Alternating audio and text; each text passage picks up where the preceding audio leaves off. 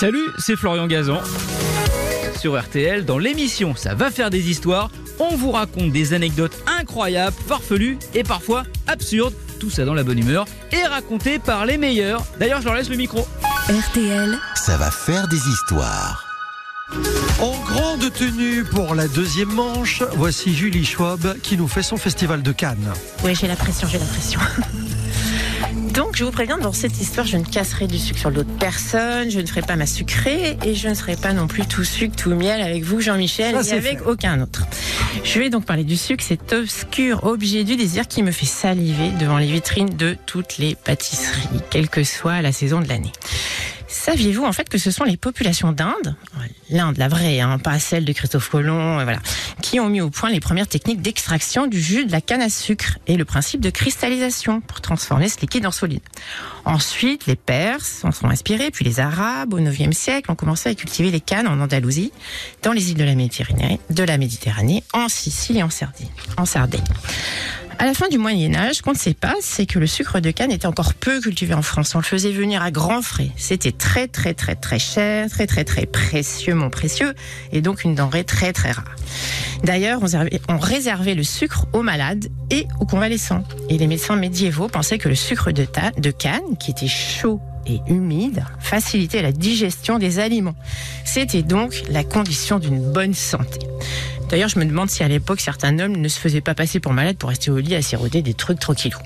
Enfin bref, ceux qui n'avaient pas de sucre utilisaient le miel qu'ils prélevaient dans les ruches, ce qui est autrement plus dangereux à l'époque car évidemment les antihistaminiques pour les allergiques, ça n'existait pas. On utilisait aussi parfois du raisiné, cette confiture obtenue par cuisson lente des grains de raisin, ce qui produisait aussi un petit peu d'alcool et ce qui ne devait pas déplaire à certains, on s'en doute bien. À partir du 15e siècle, on cultive le roseau, qui donne le miel sans le concours des abeilles, donc la canne à sucre, dans le nord de l'Espagne, les Canaries, les Açores. Et ensuite, grâce à, Christophe Colomb, bah oui, c'est le fameux gars qui fait des allers-retours entre l'Espagne et les Bahamas, sur sa caravelle, le sucre découvre lui aussi l'Amérique. Ensuite, au, 15, au XVIe siècle, passons à Olivier de Serres. Une autre source nous dit que, pour lui, le sucre, c'était une sorte de pastonnade. Mais qu'est-ce que la pastonnade? C'était le nom, en fait, du pané. Tout simplement notre pané d'aujourd'hui. Et sa sorte de pastonnade qu'il avait découvert en provenance d'Italie, encore les Italiens, on est bien d'accord, eh ben, c'était tout simplement la betterave. En deux mots, bête, rave, à l'époque, évidemment, puisqu'on différenciait les feuilles de la racine, Bref, la sorte de pastonnade venait d'arriver d'Italie en France. Et Olivier de Serres décrivait le jus de betterave cuit comme du sirop de sucre beau à voir par sa merveille couleur. Bon, c'est très beau tout ça, mais à l'époque, tout le monde s'en fout de la découverte d'Olivier de Serres et euh, la betterave passe aux oubliettes. Il faudra deux siècles de plus pour que la première usine d'extraction de sucre de betterave voit le jour. Mais ce qu'on ne sait pas, c'est que notre ami Nostradamus, et oui, Nostradamus, c'est bien lui, était un bec sucré.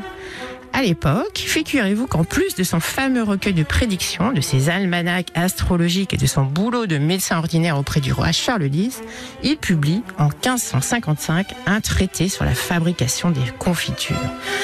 Sous le titre délicieux excellent et moult utile opuscule à tous nécessaires. Bref, confiture, confiture, sucre, sucre, sucre. Bref, si vous mangez des glaces cet été, des crêpes à la confiture en ville ou des gâteaux de voyage, dites-vous que vous faites honneur au savoir-faire des cultivateurs du Moyen-Âge, des médecins médiévaux à Nostradamus, et ne vous dites surtout pas que, comme moi, vous n'avez pas pu résister à l'appel du sucre.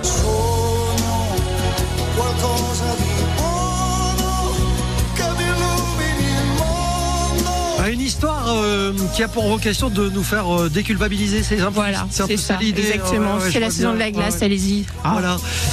La thérapie de Julie Schwab continue dans cette émission ce matin. Merci d'avoir écouté cette histoire. Retrouvez tous les épisodes sur l'application RTL et sur toutes les plateformes partenaires. N'hésitez pas à nous mettre plein d'étoiles et à vous abonner. À très vite. RTL. Ça va faire des histoires.